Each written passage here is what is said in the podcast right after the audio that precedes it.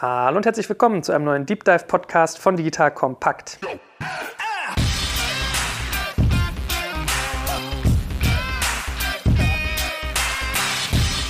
Mein Name ist Jack Kaczmarek und heute wird es Designig. Eine meiner Lieblingsfirmen ist da. Das darf man auch als neutraler Journalist sagen, dass die ganz tolle, schöne Produkte machen.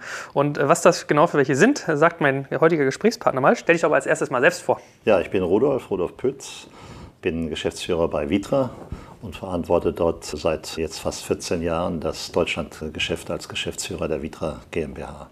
Sag mal, was Vitra genau macht. Also ich gebe das in meinen eigenen Worten wieder. Es gibt manchmal wirklich Leute, die das noch nicht kennen. Also für mich ist es immer so allgegenwärtig, aber ich glaube, da bin ich echt vielleicht manchmal auch spitz unterwegs. Also Vitra ist eine Design Company. Ja, und wir bedienen oder entwickeln Produkte im Bereich Wohnen, Office, und auch Public-Sektoren, also für Restaurants, Bars, Hotels und Flughäfen. Schwerpunkt ist nach wie vor auch das Thema Office. Mhm. Also man kennt euch ja durch so einzelne Stücke ganz besonders gut, also von Charles und Ray Eames zum Beispiel diesen schönen Sessel oder den Pantone Chair oder man sieht ja ganz oft, wenn ich beim Müsli zum Beispiel bin, die haben immer hier diese, ich glaube Eames Chair heißen die auch, ne? Diese weißen Schalensitze. Eames Plastic Chairs wahrscheinlich. Genau. genau. Ja. Mit äh, mal in Schaukelvariante, mal irgendwie mit Holzstühlen. Also das ist sozusagen so euer Portfolio. Kannst du uns mal ein Gefühl geben für deine Firma, wie die eigentlich mittlerweile dasteht? Also Schweizer Familienunternehmen, so viel kann man schon mal sagen. Genau. Also, die sind immer verschwiegen, ja? Deswegen so ein bisschen was also es ist in der Tat ein Familienunternehmen, wird heute in der dritten Generation geführt. Die CEO ist die Nora Fehlbaum, also gehört zu der Familie, mittelständig geprägt. Und was Vitra so ausmacht, du hast es eben schon erwähnt, wir arbeiten mit den kreativsten Köpfen weltweit, die Designer. Wir nennen sie Autoren, weil es nicht anonyme Industriedesigner sind, sondern wirklich herausragende kreative Köpfe, die eine eigene Handschrift auch haben. Und damit unterscheidet sich Vitra vom Angang des Designs Designs vom neutralen und anonymen Industriedesigns. Wir haben viele Klassiker, auch das hast du vorhin angesprochen, beginnend bei Charles und Ray Eames mit dem Lounge Chair, mit dem Eames Plastic Chair, Aluminium Chair, der auch sehr bekannt ist, aber auch andere große Meister des letzten Jahrhunderts, Werner Panton mit seiner Ikone des Panton Chair oder weniger bekannt, Joe Prové, eine sehr, sehr ja, zurückhaltende, tolle Kollektion. Und dann natürlich heute die zeitgenössischen Designer. Die Rolex zum Beispiel, Barbara Oscar aus England, Jasper Morrison aus UK, Antonio Citerio, Alberto Meda aus Italien. Man sieht schon, es sind internationale Designer, die wir uns aussuchen, mit denen wir über eine lange Wegstrecke gemeinsam arbeiten. Gut, also man merkt so, das Who ist Who und vielleicht kann man den Leuten ja mal ein Gefühl geben, wo eure Möbel alles zum Einsatz kommen. Also ich habe heute gerade gelesen, der Bundestag ist irgendwie mit euch bestuhlt. Ich habe jetzt irgendwie einen schönen Stuhl von euch zum Testen mal bekommen, den werde ich demnächst mal in einem Podcast besprechen. Der ist irgendwie, wenn ich es richtig mitgekriegt habe, in großer Stückzahl auch nach Cupertino gegangen, also zu Apple. Also sprich, ihr habt auch wirklich einen Impact. Also so was die Quantität angeht, habe ich gestaunt. Also man denkt immer Möbel so, ach, das ist gar nicht so hoch, sozusagen hoch von den Produktionszahlen. Doch, ist es. Und halt, wie gesagt, vom Impact her sehr, sehr, also so, wie soll man sagen, qualitativ auch sehr, sehr sehr hoch. Wie ist eure Wahrnehmung? Wie würdest du es selber beschreiben, wenn du jemandem versuchst, sozusagen die Relevanz von Vitra zu vermitteln? Also man muss einfach sagen, dass Design und so wie wir, wir es verstehen, auch ein avantgardistisches Design schon auch ein Nischenthema ist. Also ich würde mal sagen, so maximal 10 Prozent der Menschen tangiert das. Ja, und die kennen auch Vitra. Häufig Menschen, die einen kulturellen Hintergrund haben, weil die einfach auch die ideellen Werte zum Beispiel des Designs von, den, von Charles und Ray Eames zu schätzen wissen. Was ja interessant ist, ja, gerade bei den Eames-Produkten, je älter die Produkte sind, umso mehr wert sind sie. Ja, ja. Man sieht auch Thema Nachhaltigkeit ganz groß. Und Vitra-Produkte findet man natürlich in vielen öffentlichen Bereichen, der Bundestag hier, der Reichstag mit den schönen blauen Stühlen, die wir alle schon in der Tagesschau oder in ZDF heute gesehen haben. Das sind Vitra-Stühle, die damals der Architekt Norman Foster auch ausgesucht hat. Ja. Dann in vielen Unternehmen sitzen die Boards etc. auf dem Aluminium-Chair, der in den großen Konferenzräumen äh, zu sehen ist. Ich glaube, die, auch im Büro von der Frau Merkel gibt es solche Stühle. Dann zum Beispiel Flughäfen. Der Münchner Flughafen ja, ist mit Vitra bestuhlt, der Frankfurter Flughafen, wenn ich jetzt nur in Deutschland bleibe. Ja. Mhm. Jetzt gibt's Werbung.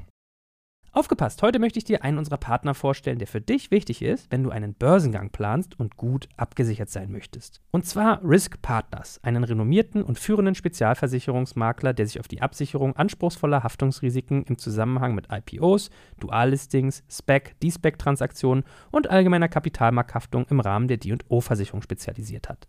Um auf dem IPO-Projekt nicht in Haftungsfallen zu laufen, übernehmen die erfahrenen ExpertInnen von Risk Partners die verantwortungsvolle Aufgabe, die Risiken im Zusammenhang mit Prospekt- und Kapitalmarkthaftung zu minimieren und in maßgeschneiderten Versicherungsschutz zu verbriefen. Dabei liegt der Fokus gleichermaßen auf der professionellen Beratung und Platzierung der persönlichen Haftung eures Boards und der Emittentenhaftung sowie anderer wichtiger beteiligter Stakeholder wie Banken und Wirtschaftsprüfer. Erfolgsfaktor von Risk Partners in vergangenen Deals ist das eingespielte Team, das bestens vernetzt ist, auch in internationalen Märkten, um weltweite Versicherungskapazitäten abrufen zu können. So können auch Versicherungssummen von mehreren hundert Millionen Euro ideal strukturiert und prämieneffizient gestaltet werden. Das Team hat bereits Unternehmen aus dem DAX und MDAX-Segment erfolgreich bei Transaktionen begleiten dürfen und hat insbesondere auch Track Record bei zahlreichen Nasdaq-IPOs bekannter deutscher Foreign Filer aus den Branchen Life Sciences und Tech. Wenn ihr also einen Börsengang plant oder auch eine Kapitalaufnahme oder Listing ansteht, meldet euch gerne bei Risk Partners. Dafür habe ich euch unter digitalkompakt.de/slash riskpartners in einem Wort geschrieben eine Weiterleitung eingerichtet für alle Fragen zu Risiken und passendem Versicherungsschutz. Und wie immer findest du alle Infos auch auf unserer Sponsorenseite unter digitalkompakt.de/slash Sponsoren. Jetzt geht's weiter mit dem Podcast.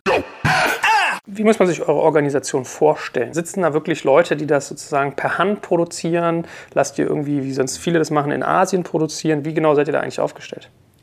Also wir haben eine sehr, sehr große eigene Entwicklungsabteilung, wo mit diesen, mit, gemeinsam mit den Autoren Ideen entwickelt werden und auch Produkte konzipiert werden. Vielleicht kommen wir dann noch drauf auf den speziellen Entwicklungsansatz. Wir, bei uns haben die Designer einen enorm hohen Freiheitsgrad. Nur so kann Innovation entstehen. Und wenn der Designer heute sagt, es wird nicht geschweißt, sondern gelötet, dann machen wir das auch möglich. Das heißt aber auf der anderen Seite, dass wir nicht jedes Verfahren auch selbst maschinell abbilden, sondern wir suchen uns dann wieder die besten Partner, mit denen wir dann die Produkte auch fertigungstechnisch realisieren können. Aber die Werkzeuge gehören immer Vitra. Und so ist das eine Mischung, teils eigene Produktion, aber auch ausgelagert mit hochkompetenten Firmen, die uns dort unterstützen. Mhm. In der Tat, lass uns da mal darauf eingehen, wie ihr sozusagen was entwickelt. Also du sprichst ja von diesem Autorenprinzip, dass die bei euch sehr viel Freiheit haben. Ich finde das ja faszinierend auf eine Art, weil dein Risiko zu scheitern wird ja höher mit dem Innovationsgrad teilweise. Also was noch nicht da war, muss man den Leuten manchmal erklären. Also es war ja auch so ein bisschen dieses Steve Jobs-Phänomen. Und ihr macht das aber ganz bewusst. Also ihr wollt ganz bewusst Avantgarde sein und ganz bewusst euch neu erfinden. Warum? Also das liegt einfach in der DNA von Vitra Innovation, sei es funktional, sei es einfach von der Produktidee oder von den Technologien, die wir ansetzen. Einfach die Neugierde, die in dem äh, Unternehmen auch drin steckt. Und genau deshalb arbeiten wir mit diesen kreativen Köpfen, weil wir überzeugt sind, die haben die Antennen für die Zeit ja, und sind in der Lage, echte Innovationen auch hervorzubringen. Und das ist genauso wie in der Literatur. Wenn man einen Erfolgsautor hat, der hat auch nicht nur Bestseller, auch da gibt es Höhen und Tiefen liefern. Und so ist das bei uns natürlich auch. Aber die Chance und die Wahrscheinlichkeit, dass einer dieser Köpfe auch eine herausragende Idee hat, die ist einfach relativ hoch. Und wenn man es schafft, mit solchen Köpfen auch Produkte zu entwickeln, da kommt eins hinzu, dass diese Produkte immer auch eine lange visuelle Gültigkeit haben. Das heißt, vom Produktzyklus, das läuft alles sehr, sehr, sehr lange. Und das ist natürlich auch betriebswirtschaftlich nicht ganz unsexy, aber auch für den Kunden ist es natürlich toll, wenn er auch nach 20 Jahren ein Produkt hat, das top aktuell aussieht und vielleicht sogar etwas mehr wert ist. Mhm. Und wie läuft das denn ab? Also kommen die auf euch zu? Macht ihr da irgendwie Ausschreibungen? Habt ihr irgendwie für euch so ein internes Ranking, wo ihr sagt, okay, das sind so irgendwie unsere Top 12 im Bereich Innenarchitektur, die Top 12 bei, weiß ich, Materialverarbeitung oder oder? Oder wie muss man sich das vorstellen? Nein, ich glaube, wenn man in dieser Szene verankert ist, ja, dann beobachtet man das und dann schälen sich schon irgendwann kreative Köpfe heraus. Und dann gehen wir auf die zu und wir suchen uns die schon aus. Und dann ist das eine sehr enge Beziehung zwischen dem Unternehmen oder sogar dem Unternehmer und dem Autor, die über viele Jahre hinweg äh, geht. Und das ist wichtig, dass man da auch das Gespür hat, dass man zusammenpasst von der Denkweise her, von dem Tiefgang, äh, den man hat. Denn das ist auch eine Besonderheit. Bei uns entstehen viele Projekte Produkte, ohne dass es ein Pflichtenheft gibt, was ja eigentlich in der heutigen Zeit von einem Industrieunternehmen kaum nachzuvollziehen ist. Aber es ist in der Tat so. Wir diskutieren dann mit den äh, Autoren über ja, gesellschaftliche Entwicklungen, gesellschaftliche Veränderungen und was resultiert eigentlich daraus, was, welche Herausforderungen, welche, aber auch Chancen, welche Risiken und, und so werden dann Projekte definiert. Auf diesen Projekten arbeiten dann diese Autoren in einem Trial-and-Error-Verfahren und manchmal gibt es dann ein Produktergebnis, anderes Mal gibt es kein Produktergebnis. Aber diese Freiheit und so frei heranzugehen, das ist natürlich der Nährboden, um wirklich auch nachher zu innovativen Ergebnissen zu kommen. Ich will mal ein Beispiel geben. Wenn, zum Beispiel im Jahr 2000 haben die beiden Burolek-Brüder die Joint Bench entwickelt und wir haben die vorgestellt. Das heißt, die Idee des Küchentischs in einem Büro. Es war klar, dass die Entwicklung geht mehr zu offenen Strukturen hin. Und was bedeutet das? Menschen sollen zusammenkommen, sollen zusammenarbeiten. Und Vitra war damit der Erste, der quasi so diese Idee ins Büro gebracht hat.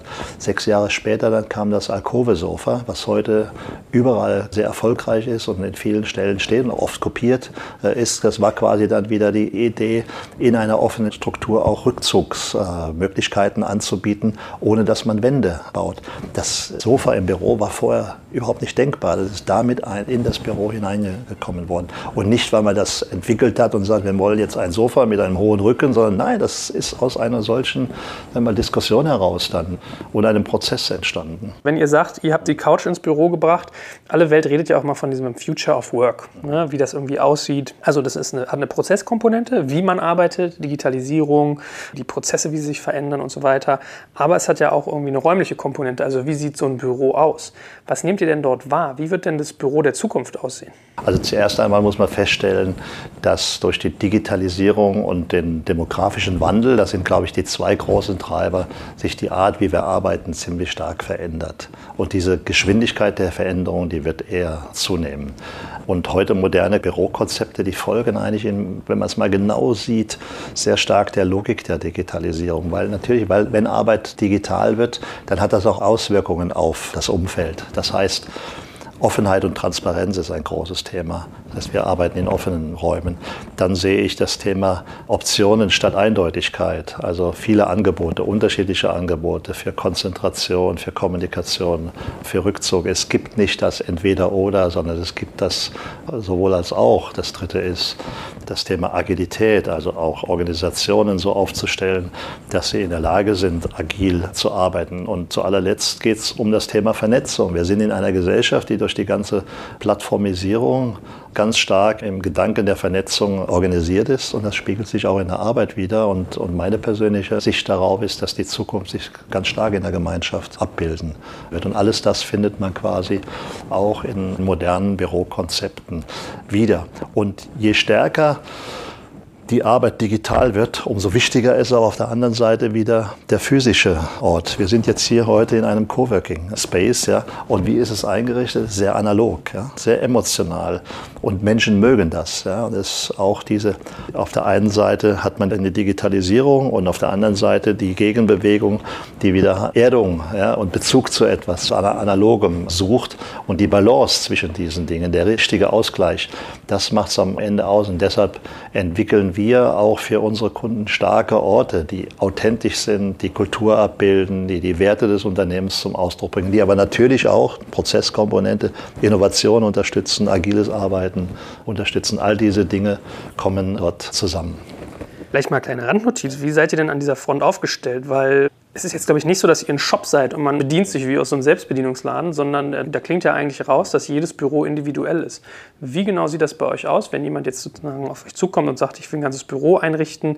Habt ihr da wirklich eine Einrichtungsabteilung? Habt ihr sozusagen als Service diese Unterstützung oder wie muss ich mir das vorstellen? Genau, ganz häufig ist es so, dass Kunden zu uns kommen und sehen, wie wir arbeiten, ja? weil wir auch in einer offenen Struktur arbeiten. Ich selbst habe auch kein eigenes Büro, sondern äh, arbeite mitten in meiner Organisation und die verstehen dann ganz sofort, okay, aus dem Büro kann ich eigentlich viel mehr machen, als nur Möbel einzukaufen und hinzustellen. Das ist der reine Prozess, sondern das Asset, der Mehrwert des Raums entsteht durch andere Dinge, indem der Raum nämlich zu einer Lösung wird für das Unternehmen, Kultur abbildet, Werte abbildet etc., Marke nach innen und außen sichtbar macht. Und genau das begleiten wir äh, oder auf dem Weg begleiten wir Unternehmen in diese neuen Arbeitsumgebungen hinein. Da gibt es bei uns Spezialisten, die das Thema Workplace Consulting machen, das heißt Workshops, Strategieworkshops mit den Kunden, wo wollen wir eigentlich hin, was sind die Pains, was sind die Dinge, die wir verändern wollen, wie ist unsere Kultur. Da gibt es Nutzerworkshops, weil letztlich müssen sich die Mitarbeiter identifizieren mit dem, was als Ergebnis rauskommt. Das heißt, die beteiligen wir sehr früh an diesem Prozess, ohne über die, das letzten Tisch und Stuhl zu sprechen. Und diese Ergebnisse aus dem Workplace Consulting, die sind dann quasi der Input für das Interior Design. Das heißt, wir haben Interior Design Profis, die nichts anderes machen, von Januar bis Dezember als Open Space Lösungen für Kunden zu entwickeln mit einer hohen Kompetenz für diese ganzen organisatorischen Fragen, aber auch für die gestalterische Fragen. Wir sehen als Endprodukt den Raum nicht das einzelne Möbel. Und da hat Vitra eine hohe Kompetenz genau in diesen Themen. Und deshalb kommen die Kunden auch zu Vitra, weil sie starke Räume wollen, unverwechselbare Räume, die ihre Identität ausdrücken und die vor allen Dingen auch authentisch sind. Weil ein Rechtsanwaltbüro muss anders ausschauen wie eine Werbeagentur. Das Büro muss nach der Firma riechen und nicht nach etwas anderem. Ich habe in einem unserer Podcasts mal gehört, Raum sei die Körpersprache einer Firma. Das trifft es ja so ein mhm. bisschen eigentlich. Genau, ne? ja. Ähm, für wie wichtig, also sagen wir mal so rum, ich glaube daran, dass das wichtig ist. Wie würdest du das jemandem erklären, warum es so wichtig ist? Also wo färbt Raum eigentlich alles auf so eine Firma ab, in welcher Form? Ich glaube, wir spüren es alle, wenn wir in Räume kommen, die nicht funktionieren, dass sie etwas mit uns machen. Ne? Und unsere Mission als Design Company, vielleicht, wenn ich da wieder zurückkomme, die ist, wir sind überzeugt, dass Räume einen großen Einfluss haben auf unsere Gedanken und Empfindungen, egal wo wir sind, im Büro, zu Hause oder auch unterwegs. Ja, und, und wir arbeiten daran, Interiors mit der Kraft von Design zu besser zu machen. Und das ist genau das Übertragen dann aufs Büro, dass wir durch das Design, durch die, ja, durch die, die Poesie und die, die Kraft, die im Design liegt, einfach Umgebungen gestalten, in denen man sich wohlfühlt, in denen man gerne da ist, ja, in denen es keinen Widerspruch zwischen Arbeit und Lebensqualität hat. Mhm. Äh, auch auf die Gefahr, dass ich jetzt wie so ein Fanboy rüberkomme. Ich finde eure Sprache so, so interessant. Es ist so inspirierend, was ihr tut. Also, dass ihr Designer Autoren nennt, dass du die Gestaltung von Raum eine Poesie bezeichnest. Also, ist das so ein bisschen eure Feststellung auch gewesen, dass das fast so ein kreativ-schreiberischer, also du hast ja auch gesagt, die Handschrift von jemandem steckt in den Möbeln drin. Wie kam es dazu, dass ihr das so seht? Zum einen auf Thema Poesie. Design ist Poesie. Ja? Für mich ist mal, gutes Design dann, wenn ich ein Produkt anschaue und dann ein Lächeln auf den Lippen bekomme. Das ist genauso wie ein Gedicht lese, das mir gefällt. Ja? Irgendwie muss es sich ja ausdrücken, es muss mich berühren. Und alles, was schön ist, zieht an. Ja? Das ist einfach eine alte, alte Erkenntnis. Und das Unternehmen ist sicherlich sehr, sehr stark geprägt von dem, wie Charles und Ray Eames Entwicklung und Produktdesign verstanden haben. Wie war das? Ja. Ja, das war wie so ein Prozess. Sie haben gesagt, entweder wollen wir, machen wir die Produkte für uns selbst oder für jemanden, den wir kennen, ja, der einen Bedarf hat, wo wir, dem wir eine Freude bereiten wollen. Also stärk ja, Personalisierung genau, eigentlich. Genau, ja. ja. Ich glaube, gutes Design muss berühren. Das ist wichtig. Und wir setzen diese Kraft ein mit unserer Kollektion, die enorm breit ist, in Abstimmung mit der Kultur des jeweiligen Unternehmens, um für die um eine Umgebung äh, zu schaffen, die einfach äh, für sie passt. Was sind denn deine KPIs, wenn du mit deinen Autoren zusammenarbeitest, um zu beurteilen, ob ein Design wirklich gut ist? Weil wenn wir eigentlich jetzt gerade zusammen feststellen, es geht da, zumindest was den Gesamtkontext angeht, viel um Personalisierung, um dich und deine Bedürfnisse. Wie schafft man es dann, Design zu machen, was bei ganz, ganz vielen Leuten Bedürfnisse stillt? Wie misst du das? Also ich glaube, das geht nicht nach Checkliste, sondern man hat einfach Menschen, also kreative Köpfe, denen man vertraut ja, deshalb sprach ich ja davon. Die haben einen sehr hohen Freiheitsgrad, weil man ihnen auch das zutraut und ihnen vertraut. Ja, dass sie etwas schaffen, was einfach viele Menschen bewegt und berührt. Und bei Vitra ist es auch so, dass diese Autoren ganz, ganz vielen Fällen Produkte schaffen, die wir sagen dann transversal sind. Die findet man dann interessanterweise sowohl im Büro wie im Wohnbereich. Und das ist eine Qualität für sich, ja. Und das schaffen nur wenige dieser Autoren. Aber nicht, weil wir was mit Checkliste machen, sondern weil das einfach gute Typen sind, die in der Lage sind, sowas auch hervorzubringen. Versuchst du eigentlich Trends zu vermeiden? Also zuerst einmal muss man sagen, das Risiko ist da, dass Dinge auch vor der Zeit kommen. Nicht jedes muss gefallen. Ja. Ein Risiko ist mit dabei.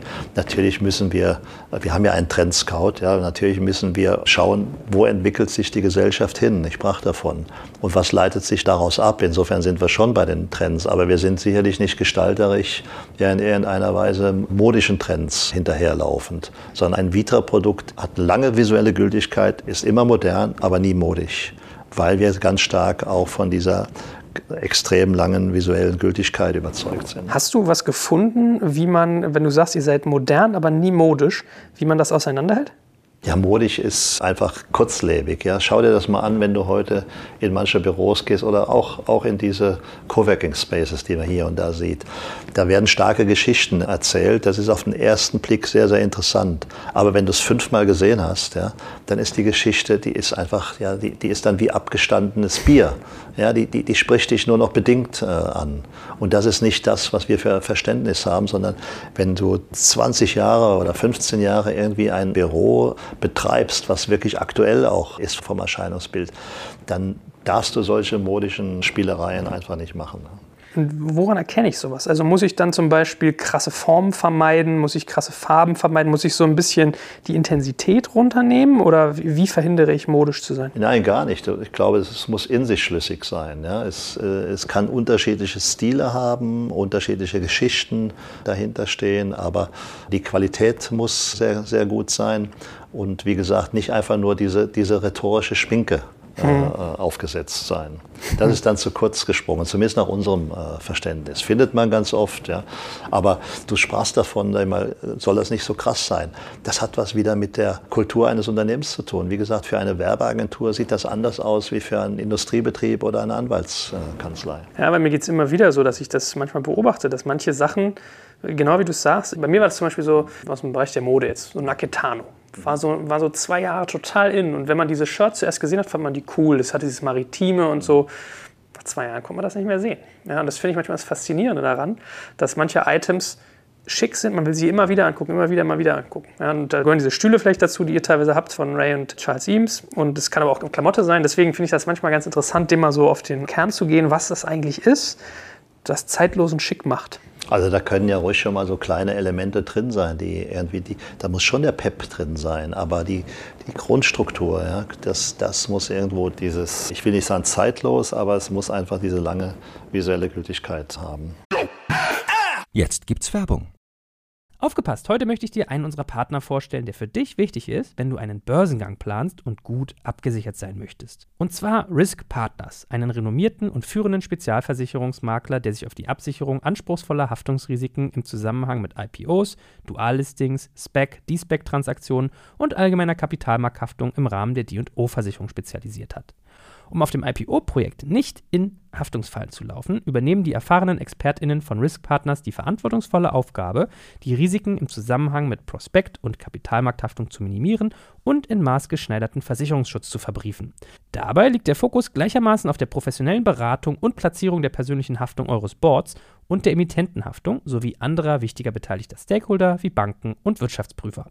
Erfolgsfaktor von Risk Partners in vergangenen Deals ist das eingespielte Team, das bestens vernetzt ist, auch in internationalen Märkten, um weltweite Versicherungskapazitäten abrufen zu können. So können auch Versicherungssummen von mehreren hundert Millionen Euro ideal strukturiert und prämieneffizient gestaltet werden. Das Team hat bereits Unternehmen aus dem DAX und MDAX-Segment erfolgreich bei Transaktionen begleiten dürfen und hat insbesondere auch Track Record bei zahlreichen Nasdaq-IPOs bekannter deutscher Foreign Filer aus den Branchen Life Sciences und Tech. Wenn ihr also einen Börsengang plant oder auch eine Kapitalaufnahme oder Listing ansteht, meldet euch gerne bei Risk Partners. Dafür habe ich euch unter digitalkompakt.de/slash riskpartners in einem Wort geschrieben eine Weiterleitung eingerichtet für alle Fragen zu Risiken und passendem Versicherungsschutz. Und wie immer findest du alle Infos auch auf unserer Sponsorenseite unter digitalkompakt.de/slash Sponsoren. Jetzt geht's weiter mit dem Podcast.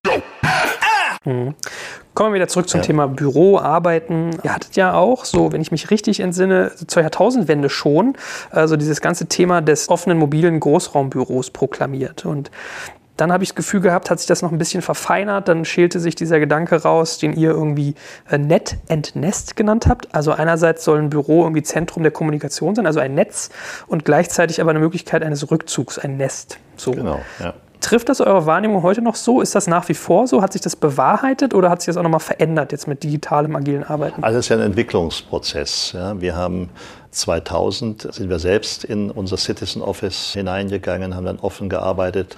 Also das, was wir verkaufen, das probieren wir auch selbst an uns aus im Übrigen, was nicht ganz unwichtig ist, aus der Praxis für die Praxis. Und dann stellt man fest, dann gewinnen mal prozessuale Themen eine größere Bedeutung. Und am Anfang war das so ganz stark, jetzt äh, Zusammenarbeit ist angesagt, weil man aus der Zelle kam. Nicht nur wir, sondern der, der Standard war die Bürozelle. Also wir müssen öffnen, wir müssen zusammenkommen. Kommunikation spielt eine große Rolle. Dann stellt man aber plötzlich fest, Kommunikation alleine ist es auch nicht. Die Mitarbeiter brauchen genauso wieder diese, diese Rückzugsräume, die Konzentration, äh, Entspannung. Und das haben wir dann so um das Jahr 2006 beantwortet, auch wieder mit den Burolex durch das Alkove-Sofa.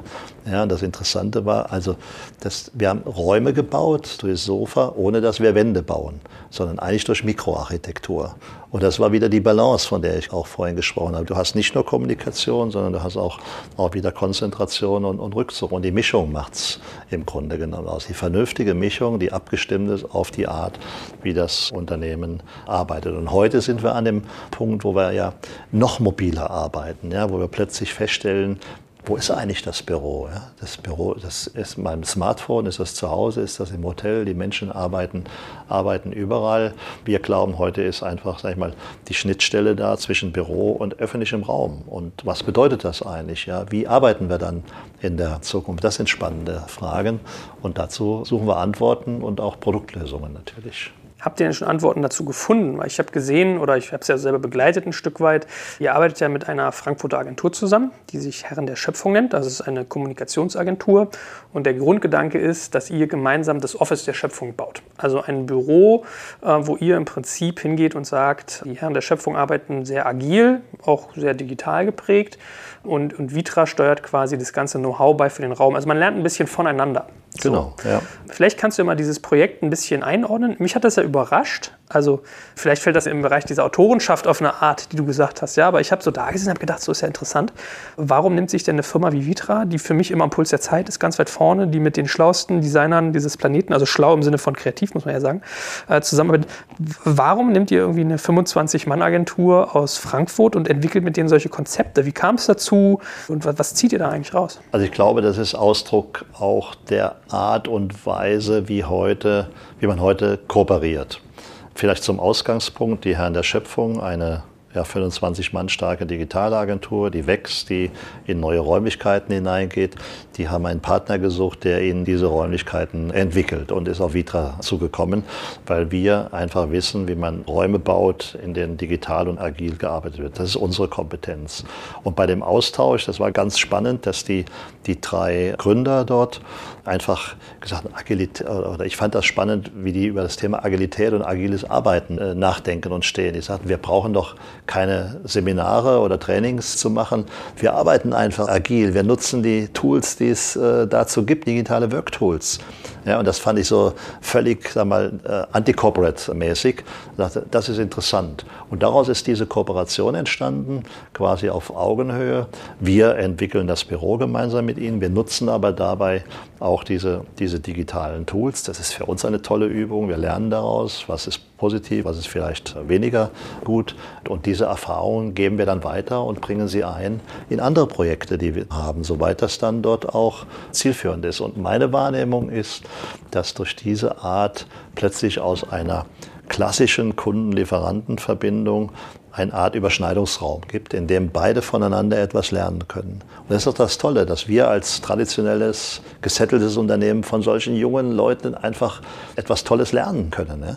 Dazu muss man offen sein. Das ist für mich auch heute etwas. Wie gehen wir mit der Digitalisierung um? Wie gehen wir mit neuen Entwicklungen um? Und wir sind neugierig und äh, ja, deshalb machen wir solche Dinge. Was hast du bisher gelernt über agiles Arbeiten? Vielleicht müssen wir erstmal sozusagen definieren, was agil für dich eigentlich bedeutet dann. Genau, also Agilität ist so ein Modebegriff. Muss man jetzt ein bisschen vorsichtig sein. Es gibt agile Methoden, sagen wir Design Thinking. Wir gestalten Räume, die agiles Arbeiten zulassen durch Werkzeuge, die flexibles Arbeiten, Projektarbeit etc. zulassen. Und es gibt digitale Tools, einfache Tools wie Slack oder Trello. Ja, so, und alles hat seine Berechtigung. Wir kennen uns ganz gut aus, wie man Räume gestaltet, indem man agil arbeiten kann. Aber die Kompetenz dort, die reinkam, war die Nutzung von digitalen Tools. Und das, glaube ich, ist ein ganz großer Schritt, um schnell Prozesse zu digitalisieren, dass einfache Methoden oder einfache Tools, die es gibt, dass man die einfach, einfach nutzt. Und das hat mir gezeigt, es ist easy, ja, so etwas zu machen. Wir haben einen großen Vorteil, dass wir, wie in diesem Projekt, sagen remote miteinander arbeiten können.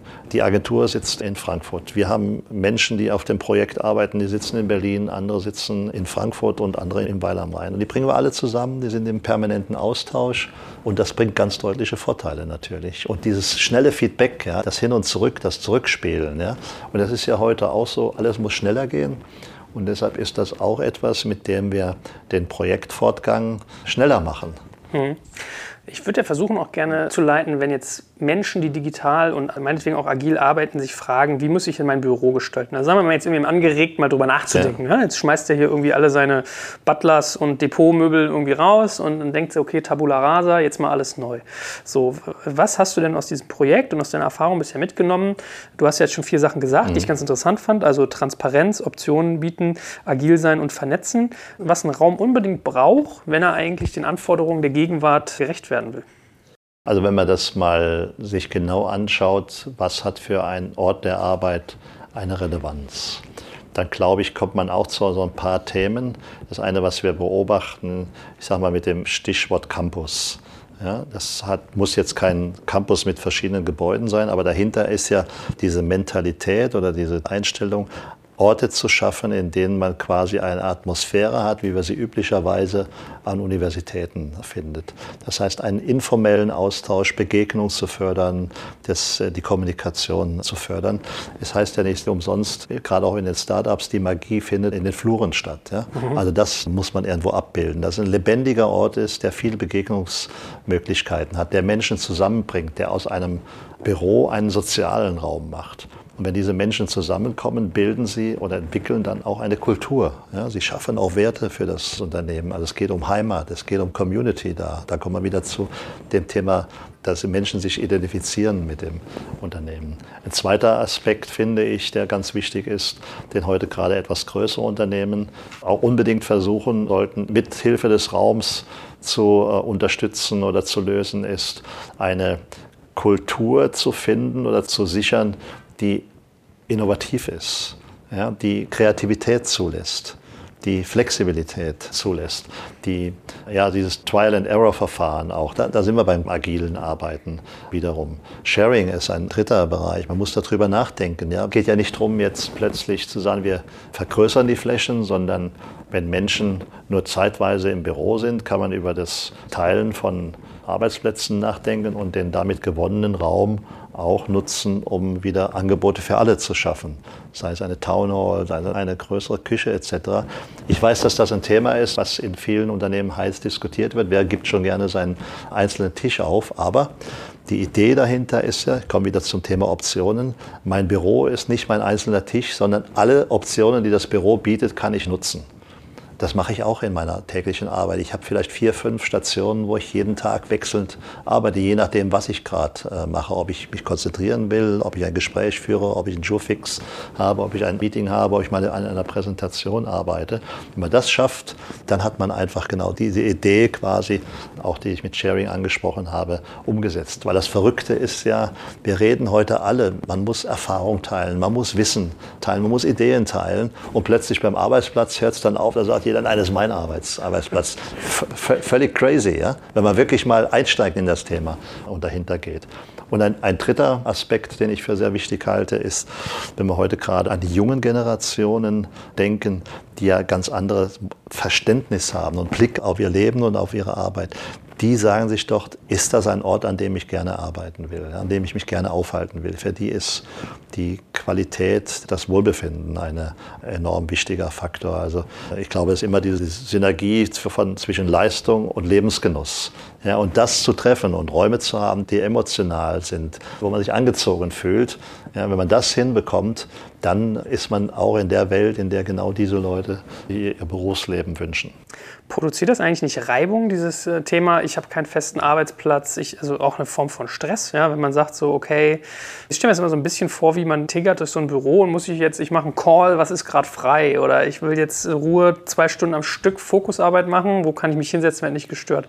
Also ich tue mich mit diesem Konzept schwer. Ich glaube, ich bin mehr auf der Nestseite bei eurem Jetzt sind wir wieder in diese Falle reingerutscht. Also es geht nicht um entweder oder. Sharing des Arbeitsplatzes nur dort, wo es Sinn macht.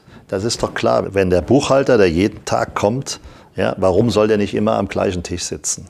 Ja, und man hat ja eh das Thema Neighborhood. Ja, man muss ja eh die Abteilungen irgendwie zusammenbringen, die auch zusammenarbeiten. Aber es gibt ganz viele in jeder Organisation, die einfach auch viel unterwegs sind, die viel in Meetings sind, die sehr mobil arbeiten. Und die Erfahrungen zeigen, dass in Unternehmen bis zu 60 Prozent eigentlich der Plätze gar nicht genutzt sind. Ja, das heißt, es ist auch eine wahnsinnige Verschwendung von Platz, von Geld. Und warum soll man diesen Platz, es geht nicht darum, ihn einzusparen, aber warum soll man ihn nicht nutzen, um Angebote für alle wiederum zu schaffen, die die Attraktivität auch der Umgebung verbessern? Ja, okay, verstehe. Ja, spannender Gedanke. Ja, okay, da habe ich das verstanden. Dass man das, also da bist du wieder ja. bei der Bedürfnisorientierung, dass man das auch abhängig macht von dem, was derjenige tut und nicht ja, per se. Hm. Klar, ja. Es geht nicht alles über einen Kamm zu scheren und auch nicht für jedes Unternehmen. Es gibt agilere, es gibt statischere. Ja. Ich glaube, das muss schon auf das jeweilige Unternehmen abgestimmt sein. Mhm. Lass uns doch auch mal ein bisschen über euch sprechen. Also wir haben jetzt viel geredet über Digitalisierung, wie das das Arbeiten verändert. Wie verändert denn die Digitalisierung euch, also im Kern als Organisation? Dem kann sich ja kein Unternehmen verschließen. Und wenn man sieht, sagen wir, dass die ganze Welt immer digitaler wird, dass wir digitaler arbeiten und dann hat das natürlich Konsequenzen für jedes Unternehmen. Bei uns ist das so, dass wir zuerst einmal ein ganz großes Augenmerk auf die Prozesse richten und diese Prozesse quasi digitalisiert oder ja, elektrifiziert werden. Das heißt, wir stellen die ganze IT-Infrastruktur um, überprüfen die Prozesse, sodass alles das, was digital möglich ist, auch digital erfolgt. Ja, dazu haben wir jetzt gerade vor wenigen Monaten Salesforce eingeführt, sind dabei, aber nicht nur als CRM-System, sondern genauso für das, für das Thema Marketing, also Newsletter, Kampagnensteuerung, Thema Service, Ticketsystem bis hin zum Community Cloud. Also man sieht da ganz schön, dass immer mehr Prozesse quasi digitalisiert werden und vor allen Dingen, dass sie miteinander vernetzt werden. Digitalisierung hat auf der anderen Seite zum Beispiel auch eine Selbstverständlichkeit im Bereich Distribution. Wir haben sehr früh, ich glaube so ab 2006, 2007 begonnen, uns Online-Partner zu suchen, über die wir quasi auch die Produkte vermarkten, die quasi online-affin sind. Und das waren dann Firmen, die gar nicht aus unserer Branche zum Teil kamen. Ja, vielleicht, wenn man sieht, Connox zum Beispiel, ja, das sind zwei Jungs, die das aufgebaut haben, die kommen von der Technologie, ein ganz anderer Ansatz. Ja, wir haben sehr, sehr früh geschaut, wer ist dort unterwegs, wer hat auch eine Positionierung, die zu uns stimmt und haben dann, sind dann Kooperationen eingegangen, sodass wir heute ein sehr gutes Netz Netzwerk an Online-Partnern haben, über die ein Teil unserer Accessoire- und auch Home-Kollektion läuft. Und seit 2013 hat Vitra auch einen eigenen Webshop. Ja, auch das äh, nicht als Konkurrenz zum Fachhandel, sondern quasi einmal, um natürlich als Marketing-Tool das zu nutzen. Und ich bin überzeugt, in der heutigen Zeit, du darfst den Kunden auch nicht bevormunden. Es gibt auch Kunden, die wollen bei der Marke kaufen und das musst du zulassen. Das muss eine moderne Marke einfach auch heute mit einer Selbstverständlichkeit leisten für den Kunden. Mhm. Bevor ich mal weiter versuche, eure Vertriebswege noch besser zu verstehen, wie ist es denn mit dem Thema Daten? Spielt das bei euch eine relevante Rolle? Weil ich sag mal so, ich finde ja ganz lustig diese Beobachtung, wenn man sich zum Beispiel hier in, in den Eames Lounge Chair setzt, gibt es ja zwei Ausführungen. Ja, alte Größe, neue Größe. Weil der ist, glaube ich, 52 entstanden, kommt das hin? 57? 56. Ah, fast, okay, dann, dann dicht dran, knapp der ja. auch vorbei. Also 1956 entstanden. Ja. Deswegen gibt es eine größere Variante, eine neuere, die irgendwie 10 cm äh, größer gewordene Menschen berücksichtigt. Ja? Dass man sagt, der, der Mensch ist größer geworden. So. Also worauf ich hinaus will, ist, es wird ja wahrscheinlich ganz viele Datenpunkte geben, die ihr mittlerweile kennt. Wie hoch sollten irgendwie Sitzflächen sein? Wie tief sollten die sein? Was passiert, wenn ich die Rückenlehne um den Winkel X oder Y neige? Und so weiter und so fort. Materialien, Beschaffenheiten und so weiter. Führt ihr da eine Art von äh, Business Intelligence, dass ihr zum Beispiel, wenn ihr eure Autoren habt, denen auch was an die Hand gebt und sagt, guck mal hier, so viel zu deinem Designkonzept, das können wir mit harten Daten unterfüttern oder widerspricht das diesem kreativen Prozess? Also zum einen muss man sehen, dass zum Beispiel im ganzen Bürobereich gibt es sehr viele Normen auch.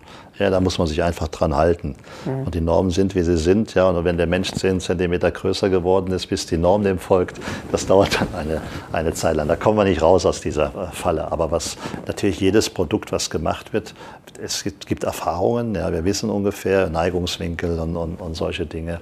Das wird natürlich schon da mit reingegeben in diesen Entwicklungsprozess. Und dann gibt es danach Tests natürlich, bevor das Produkt an den Markt geht. Ja, Tests im eigenen Testlabor, aber auch Tests mit Menschen. Und dann stellen wir wir fest, passt das oder passt das nicht. Also es ist jetzt nicht maschinell datengetrieben, sondern es ist einfach viel Erfahrungswissen auch da, was im Laufe der Zeit einfach sich angesammelt hat. Jetzt gibt's Werbung.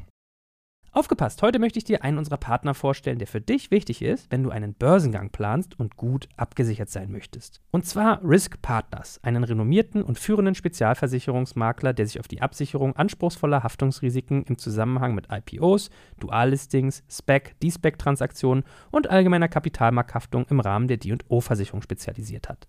Um auf dem IPO-Projekt nicht in Haftungsfall zu laufen, übernehmen die erfahrenen ExpertInnen von Risk Partners die verantwortungsvolle Aufgabe, die Risiken im Zusammenhang mit Prospekt- und Kapitalmarkthaftung zu minimieren und in maßgeschneiderten Versicherungsschutz zu verbriefen. Dabei liegt der Fokus gleichermaßen auf der professionellen Beratung und Platzierung der persönlichen Haftung eures Boards und der Emittentenhaftung sowie anderer wichtiger beteiligter Stakeholder wie Banken und Wirtschaftsprüfer. Erfolgsfaktor von Risk Partners in vergangenen Deals ist das eingespielte Team, das bestens vernetzt ist, auch in internationalen Märkten, um weltweite Versicherungskapazitäten abrufen zu können. So können auch Versicherungssummen von mehreren hundert Millionen Euro ideal strukturiert und prämieneffizient gestaltet werden. Das Team hat bereits Unternehmen aus dem DAX und MDAX-Segment erfolgreich bei Transaktionen begleiten dürfen und hat insbesondere auch Track Record bei zahlreichen Nasdaq-IPOs bekannter deutscher Foreign Filer aus den Branchen Life Sciences und Tech. Wenn ihr also einen Börsengang plant oder auch eine Kapitalaufnahme oder Listing ansteht, meldet euch gerne bei Risk Partners. Dafür habe ich euch unter digitalkompakt.de/slash riskpartners in einem Wort geschrieben eine Weiterleitung eingerichtet für alle Fragen zu Risiken und passendem Versicherungsschutz. Und wie immer findest du alle Infos auch auf unserer Sponsorenseite unter digitalkompakt.de/slash Sponsoren. Jetzt geht's weiter mit dem Podcast. Hm. Habt ihr trotzdem irgendwie, also wenn ich jetzt zum Beispiel mal so den äh, Florian Heinemann irgendwie, der ja so in dem ganzen Thema Digitalisierung sehr versiert ist, viele Sachen gesehen hat, der sagt ja auch irgendwie immer, er sieht so als zwei wesentliche Komponenten von Digitalkompetenz einerseits IT und andererseits Daten und aus den beiden abgeleitet dann wiederum Marketing. So was Marketing dann wieder reinspült in Vertrieb. Also im Prinzip geht es ja darum, sein Produkt, seinen Kunden zu verstehen und dann wie man ihn erreicht.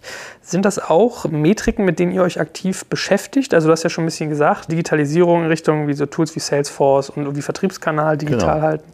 Ähm, aber ist, ist, das sozusagen ist eure Treiber oder gibt es da noch andere? Ja, damit setzen wir uns natürlich auseinander. Ich stimme dem völlig zu. IT ist das eine, und wenn ich Daten habe, muss ich überlegen, ja, welchen Nutzen kann ich damit natürlich äh, generieren.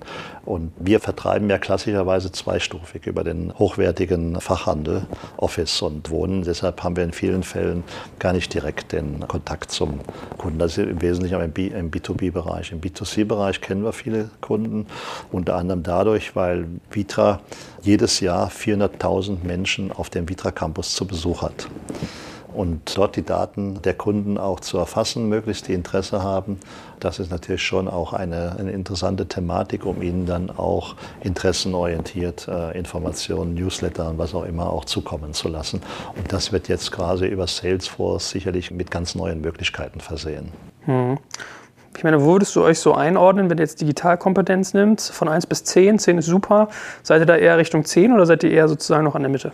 Ach, ich maß mir das nicht an, jetzt irgendwo da einen Vergleich hervorzuziehen. Ich glaube, in unserer Branche ist Vitra sicherlich äh, ziemlich vorne mit äh, mhm. dabei. Im, Im, Gesamtvergleich ja, kann ich es nicht äh, bewerten. Und Digitalisierung hat natürlich so viele Themen, ist so breit. Ja, mhm. ja das äh, ist eine schwierige Thematik. Ja, aber wir befassen uns damit. Zum Beispiel heute Virtual Reality im Bereich der Planung, im Bereich der Visualisierung.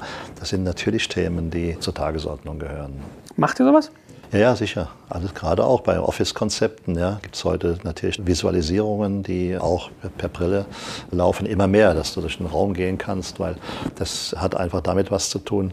Das dreidimensionale Vorstellungsvermögen der Menschen ist nicht so ausgeprägt, wie man es äh, manchmal sich vorstellt oder auch, auch wünscht. Und deshalb hilft das natürlich bei der Beurteilung eines Raums und bei der Entscheidungsfindung ganz gut. Ich meine, was ist denn generell dein Blick auf Digitalisierung? Also unter welcher Prämisse betrachtest du das? Weil man kann ja per se mal sagen, dass Geschäftsmodelle eine gewisse Halbwertszeit haben. So, jetzt ist das Verkaufen von Dingen vielleicht ein Geschäftsmodell, was sehr, sehr lange trägt, aber man kann ja immer in die Richtung überlegen, versuche ich mein bestehendes Geschäft weiterzuentwickeln und auszubauen oder versuche ich auch Neugeschäft zu entwickeln. Seid ihr mehr auf der ersten Schiene, dass ihr sagt, wir wollen das, was wir bisher schon seit 1950 machen, jetzt in einem digital vermittelten Rahmen machen? Oder denkt ihr auch darüber nach, zu sagen, naja, was kann denn aber der, der Blick über den Tellerrand sein, was können wir noch drumherum bauen? Äh, da denken wir schon drüber nach, aber es muss dann fundiert sein. Also wir machen keine schnellen Sprünge und sagen, jetzt gehen wir in eine neue Welt äh, hinein.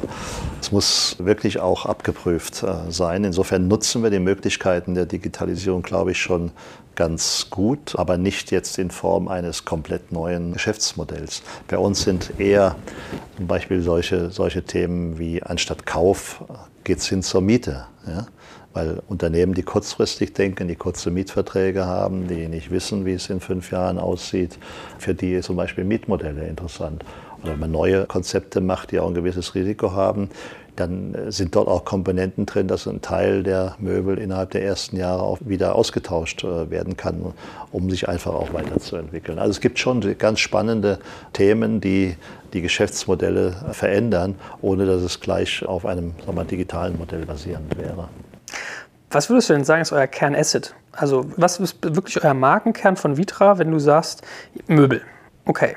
So, aber was würdest du sagen, ist das, was ihr könnt, was kein anderer kann am Markt? Das ist ganz klar das Design, die Gestaltungsqualität, die Gestaltungshöhe der Produkte. Und ist dann die Konsequenz daraus, dass ihr auch wirklich nur das macht, diese krasse Fokussierung wahrt und euch da weiterentwickelt? Oder denkt ihr trotzdem auch darüber nach, ob man zum Beispiel Services bauen könnte? Also ihr könntet ja zum Beispiel sagen, so Mieten ist zum Beispiel ein Service, aber es können auch ganz andere Dinge sein. Wenn, ihr, wenn du sagst, ihr habt ganz viele Bürokunden, ganz viele Firmen und ihr geltet als jemand, der wirklich Avantgarde ist, mit dem man auch irgendwie nichts falsch macht. Also wo die nicht mehr kaufe und ich kaufe mir eine gewisse Sicherheit ein, weil es eine gewisse Zeitlosigkeit hat. Denkt ihr da auch darüber nach, dass man zum Beispiel überlegen könnte, irgendwelche softwarebasierten Dinge zu tun, die sich ans Thema Büroeinrichtungen miteinander anschließen? Oder ist das so weit weg, dass ihr euch da eigentlich von fernhaltet? Nein, nein, es gibt schon einmal planungsbezogene äh, Themen, in, die in diese Richtung gehen. Da befassen wir uns schon mit. Ja. Aber wenn, dann muss es schon fundiert auch sein. Ja. Mhm. Da, dass auch eine Tragfähigkeit äh, gegeben ist. So, jetzt hast du gesagt, ihr vertreibt sehr, sehr stark über den Fachhandel. Ihr habt auch irgendwie Online-Partner, ihr macht einen eigenen Shop. Wie muss ich mir denn so den klassischen Weg vorstellen? Variiert das auch ein bisschen danach, ob das irgendwie jetzt Endkunden oder, oder eher Firmenprodukte sind? Genau, also wie gesagt, wir sind ja im Wohnbereich und im Office-Bereich tätig. Im Wohnen, also B2C, ist das ganz klar über den gehobenen Wohnfachhandel. Wir haben die, sicherlich die besten Einzelhändler in Deutschland ja, im gehobenen Bereich. Daneben die Online-Partner und auch der eigene Vitra Online-Shop.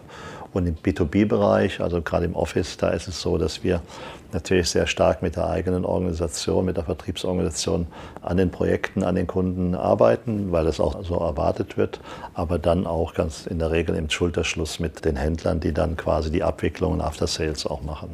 Mal so vom Gefühl her ist so B2B dann eher so ein Besserverdiener-Thema, also für große Firmen. Kann ich mir das erst leisten ab irgendwie, keine Ahnung, 200 Mitarbeiter plus? Oder sagt ihr auch, dass ihr sozusagen Startups, die jetzt schon ein bisschen reifer sind, auch targetiert? Ja, wir sind in vielen Start-up-Unternehmen tätig. Wir machen ja nicht nur jetzt ganzheitliche Konzepte, sondern sei es der Bürostuhl, ja, auf dem man gut sitzen kann, oder Tische oder Sofas etc. Nein, das hat einfach damit was zu tun. Menschen, die halt eine Designaffinität haben, die qualitätsaffin sind, ja, das sind potenzielle Vitra-Kunden. Und wenn du jetzt in die Startup-Szene hineinschaust, da sind ja viele Menschen, die auch etwas mit Design zu tun haben. Ja, Grafikdesign, die Oberflächen, über die wir vorhin sprachen, die eine wichtige Rolle heute im Interface zum Kunden sind. Und diese Menschen sind, die diesen Bezug zu diesem Design haben, die lieben Vitra. Mhm. Was würdest du denn sagen, äh, wenn wir jetzt mal den ersten Bereich nehmen, B2B?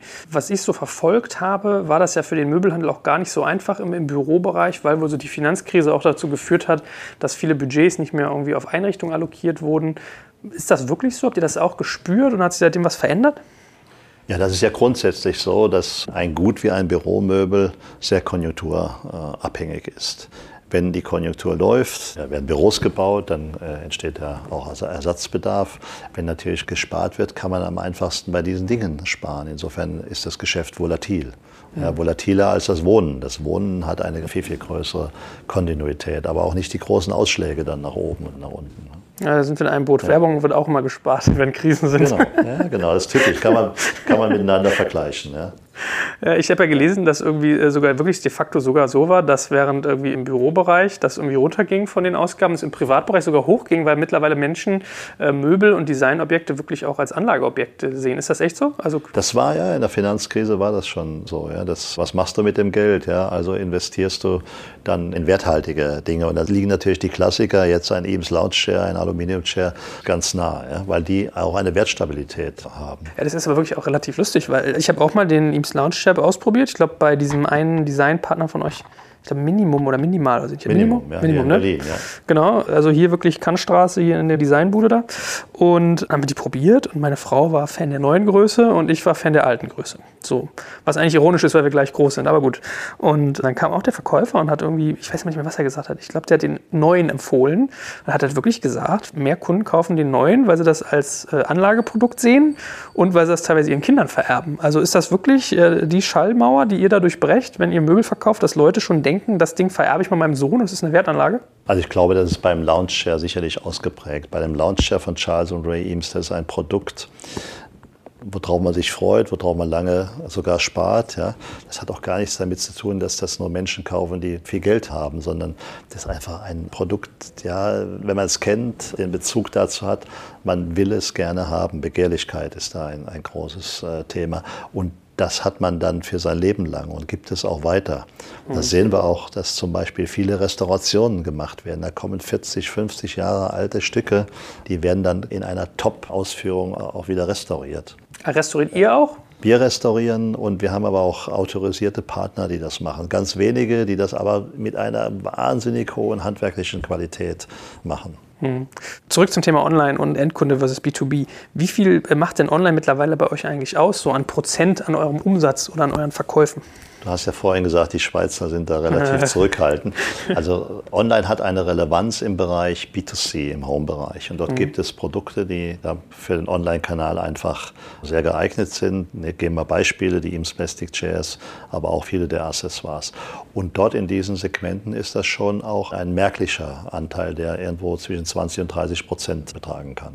Ja, aber ich habe es ja auch selber gemerkt, es ist ja nicht so trivial, wenn man sich solche Materialien bei euch anguckt und die Farben und dann nehmen wir mal einen Bürostuhl, dann hat man irgendwie noch noch, was für Füße will man haben, was für Armlehnen, also die, die Konfiguration dessen, die ist ja schon für den Otto-Normalverbraucher, glaube ich, äh, manchmal latent überfordernd.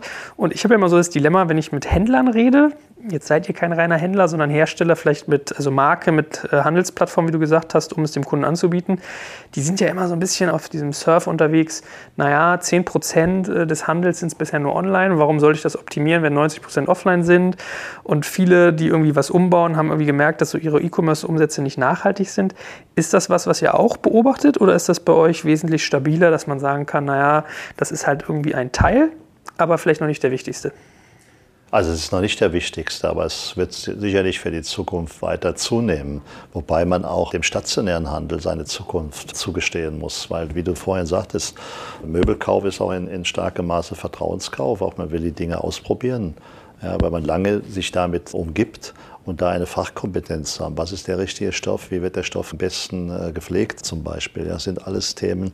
Und auch die Einordnung des Produktes in dem gesamten Raum, ja, das Sofa als Teil eines ja, Gesamtensembles zu sehen, das sind Dinge, die man einfach mit einer großen Fachkompetenz und auch mit der planerischen Kompetenz äh, machen kann. Da wird es irgendwann vielleicht auch mal im Internet Angebote geben. Aber ich glaube, das wird nebeneinander existieren. Natürlich muss sich der stationäre Handel da schon sputen und sich überlegen, wie mache ich das, dass ich attraktiv bleibe, was ist mein Asset für die Zukunft, damit der Kunde in meinen Laden kommt. Aber online wird sicherlich weiter sukzessive auch zunehmen. Das, glaube ich, ist ganz klar. Wenn was ich so mitkriege, habt ihr, glaube ich, auch relativ viel mit Kopien und Nachahmern zu tun. Ne? Also ich gehe manchmal so durch die Welt und wenn ich mir dann irgendwie so, weiß ich nicht, im Schaufenster von Bo-Konzept oder Bolia oder solchen Geschichten Stühle angucke, also sehr, sehr oft erkennt man irgendwie die Eames Plastic Chairs in unterschiedlichen Varianten. Ist das ein Problem für euch oder ist das sogar manchmal eher noch markenfördernd, dass die Leute dann sagen, ich will das Original haben oder dass man irgendwie dann von jemandem zugeraunt bekommt, ja, das ist sozusagen so die Billigvariante von X? Also fördernd glaube ich, ist nicht, ja. Das ist einfach ein großer wirtschaftlicher Schaden, der damit entsteht, gerade durch die Fakes, die immer ganz stark auch hier äh, in unsere Märkte hineinkommen. Man darf ja nicht vergessen, diese Originale zu pflegen, das bedarf eines enorm hohen Aufwands. Ja, das, das ganze kulturelle Erbe weiterzugeben, die Qualität zu sichern, die Dinge weiterzuentwickeln etc. Und andere kommen und machen die Dinge einfach nach für schnelles Geld und vor allen Dingen nicht auf dem Qualitätsniveau, den man hat. Und der Kunde, wenn er dann ein solches Fake kauft, am, am Ende passiert es sogar so, dass er dann sagt, oh, das Produkt taugt nichts, ja, und verbringt es auch noch mit Vitra in Verbindung, weil die meisten Verkäufer ihn ja gar nicht darüber aufklären, ja, sondern das ist der, das ist ein Imst-Share, aber nicht sagen, das eine ist das Original von Vitra und das andere ist, ist ein Fake. Ja. Deshalb ist das schon ein wahnsinniges Ärgernis und, dann, und wie gesagt auch ein Schaden, der dadurch entsteht. Mhm. Und also für die Kunden auch. Ja. Meine, das eine, wenn du einen Plastic-Chair heute kaufst, den kannst du auch wieder verkaufen. Aber wenn du einen Fake kaufst, das Ding ist nichts mehr wert, wenn du es äh, gekauft hast. Das sind ja sogar die Extreme. Also wenn da sozusagen wirkliche Nachbauten von euch sind und man die am besten nur als Vitra-Produkte verkauft kriegt. Aber es gibt ja jetzt, sage ich mal so, wie gesagt, ich habe mit Boja und Bo-Konzept irgendwie zwei genannt oder Who's Perfect, gibt es ja so den einen oder anderen stationären Laden, der vermeintlich Design verkauft für einen gefühlt günstigen Preis. Also fairerweise finde ich es manchmal gar nicht so günstig, wenn man genau hinguckt. Aber je nachdem, wie man den Benchmark Benchmark setzt, kommt das schon hin. Bringt das Schmerz in euren Markt rein? Ist das problematisch oder ist das vielleicht sogar ganz gut, dass Leute irgendwie designaffiner werden und auch vielleicht mit kleinen Geldbeuteln mal den ersten Schritt machen können, dann den zweiten vielleicht in einem höheren Segment gehen? Ja, wenn einer ein reguläres Business macht, ist dagegen nichts einzuwenden. Ja, Wettbewerb belebt das Geschäft und wenn Design damit gefördert wird, äh, ist das allemal positiv, auf jeden Fall. Also da kann man nichts gegen einwenden. Es geht eigentlich nur gegen die Fakes. Mhm. Kann man sich eigentlich schützen gegen als Firma relevant? Wahrscheinlich sehr, sehr schwer, oder? Ja, es gibt ja entsprechende Urheberrechtsschutz. Äh, nur wenn die in Verkehr gebracht werden, ist es einfach zu spät. Ja? Mhm.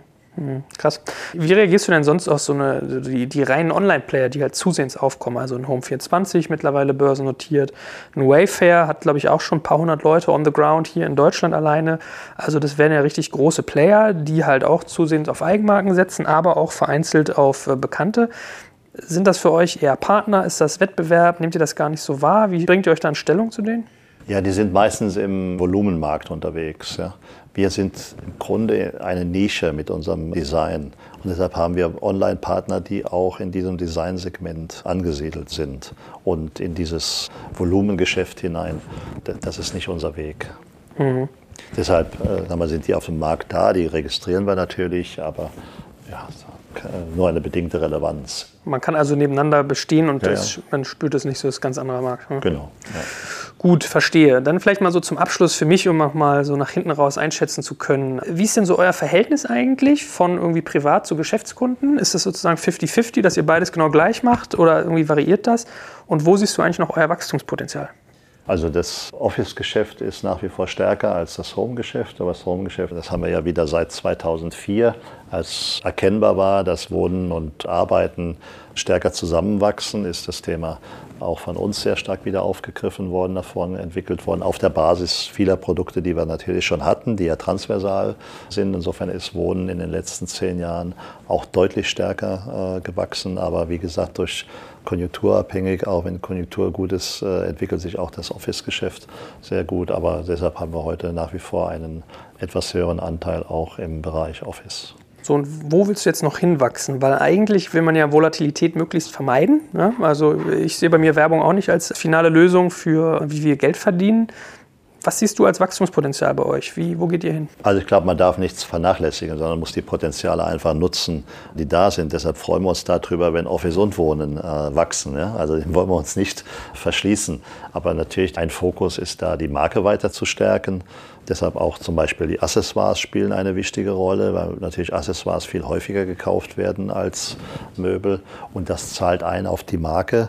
Und das hilft sicherlich auch für die Zukunft, das Wohngeschäft weiterzuentwickeln. Muss das generell Ziel bei euch sein, dass man die Kauffrequenz erhöht mit repetitiven kleineren Käufen, anstatt dass man jetzt die großen Blöcke hat? Ach, was heißt muss? Das ist einfach ein Teil, sag ich mal, des Wegs, äh, den wir gehen, um die Markenbekanntheit stärker zu vermitteln. Ja. Und könnte man da noch Ausbaustufen schaffen? Also ich meine, so ein, äh, ein Home 24, glaube ich, hat zum Beispiel auch ganz viel mit Kissen gemacht. Ne? Eva Pattberg verkauft dann irgendwie ihre Kollektion, bla bla. Man könnte in Richtung Papeterie gehen, wenn ihr sagt, ihr habt viele Bürokunden, dass man irgendwie sagt, äh, Bürounterlagen, keine Ahnung, da kann man, glaube ich, noch relativ viel kreative Dinge sich überlegen. Denkt über sowas nach? Oder das, das machen wir heute, ja. Wir haben heute auch Büroaccessoires, ja, weil die auch wichtig sind, weil die wieder Atmosphäre im Büro äh, schaffen. Ja. Das, das machen wir schon seit einigen Jahren. Ja. Okay, also ich sehe. Also ich finde irgendwie schön, dass ihr bei euren Leisten bleibt ja, und trotzdem irgendwie nach einem, einem Ausbau guckt. Letzte Frage vielleicht, das ganze Thema irgendwie Amazon, Plattformbildung, Marktplätze, also alles tendiert ein bisschen zu so Oligopolen, dass man gewisse äh, Inseln hat, wo halt sehr, sehr viel Macht und sehr viel äh, Reichweite ähm, verbreitet ist. Ist euer Segment eins, was einfach durch dieses Spezielle, dass ihr so spitz seid, dass ihr irgendwie hochpreisig seid, ist das davon ein bisschen ausgenommen oder merkst du auch, dass ihr da Druck bekommt, dass das irgendwie problematisch ist, auch für eure angebundenen Händler? Also die Begehrlichkeit ist natürlich da, dass die Amazons dieser Welt auch mit den Top-Design-Marken zusammenarbeiten wollen. Für uns ist das bis heute keine Plattform, obwohl dort unerlaubterweise auch äh, Vitra angeboten wird. Wir sind schon noch in einem Segment, was sehr eigenständig auch ist und das hoffen wir, dass das auch noch lange Zeit so bleiben wird. Ja. Hervorragend, dann danke ich dir ganz ja. herzlich, dass du so viel über Future Work mit mir geteilt hast und ja, wie gesagt, ich glaube, es ist ein passioniertes Thema. Also dein Job muss sehr kreativ und irgendwie spaßig sein. Ist das eigentlich so, dass du ganz oft mit irgendwie Designern, also hängt dein Tag viel mit Designern zusammen oder musst du mehr Kennzahlen wälzen? Nein, nein, also ich habe den großen Vorteil, ich spreche mit total spannenden Leuten. Ja. Ob das Unternehmer sind, ob das Architekten sind, Designer. Ja, und das ist einfach eine total coole Company auch. Ja. Also ich habe einen der schönsten äh, Jobs, den man sich vorstellen kann, zumindest in meiner eigenen Vorstellungswelt. Ja. Nein, nein, ist schon alles top. Ja. Sehr gut. Ganz herzlichen Dank, dass du uns daran hast teilhaben lassen und äh, ich drücke dir die Daumen. Danke sehr. Ja.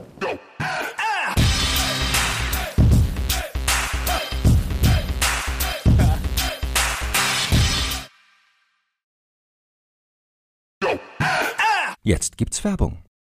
Aufgepasst, heute möchte ich dir einen unserer Partner vorstellen, der für dich wichtig ist, wenn du einen Börsengang planst und gut abgesichert sein möchtest. Und zwar Risk Partners, einen renommierten und führenden Spezialversicherungsmakler, der sich auf die Absicherung anspruchsvoller Haftungsrisiken im Zusammenhang mit IPOs, Duallistings, SPAC, D-SPAC-Transaktionen und allgemeiner Kapitalmarkthaftung im Rahmen der D&O-Versicherung spezialisiert hat. Um auf dem IPO-Projekt nicht in Haftungsfallen zu laufen, übernehmen die erfahrenen ExpertInnen von Risk Partners die verantwortungsvolle Aufgabe, die Risiken im Zusammenhang mit Prospekt- und Kapitalmarkthaftung zu minimieren und in maßgeschneiderten Versicherungsschutz zu verbriefen. Dabei liegt der Fokus gleichermaßen auf der professionellen Beratung und Platzierung der persönlichen Haftung eures Boards und der Emittentenhaftung sowie anderer wichtiger beteiligter Stakeholder wie Banken und Wirtschaftsprüfer. Erfolgsfaktor von Risk Partners in vergangenen Deals ist das eingespielte Team, das bestens vernetzt ist, auch in internationalen Märkten, um weltweite Versicherungskapazitäten abrufen zu können. So können auch Versicherungssummen von mehreren hundert Millionen Euro ideal strukturiert und prämieneffizient gestaltet werden. Das Team hat bereits Unternehmen aus dem DAX und MDAX-Segment erfolgreich bei Transaktionen begleiten dürfen und hat insbesondere auch Track Record bei zahlreichen Nasdaq-IPOs bekannter deutscher Foreign Filer aus den Branchen Life Sciences und Tech. Wenn ihr also einen Börsengang plant oder auch eine Kapitalaufnahme oder Listing ansteht, meldet euch gerne bei Risk Partners. Dafür habe ich euch unter digitalkompakt.de slash riskpartners in einem Wort geschrieben eine Weiterleitung eingerichtet für alle Fragen zu Risiken und passendem Versicherungsschutz. Und wie immer findest du alle Infos auch auf unserer Sponsorenseite unter digitalkompakt.de slash Sponsoren. Jetzt geht's weiter mit dem Podcast. Go.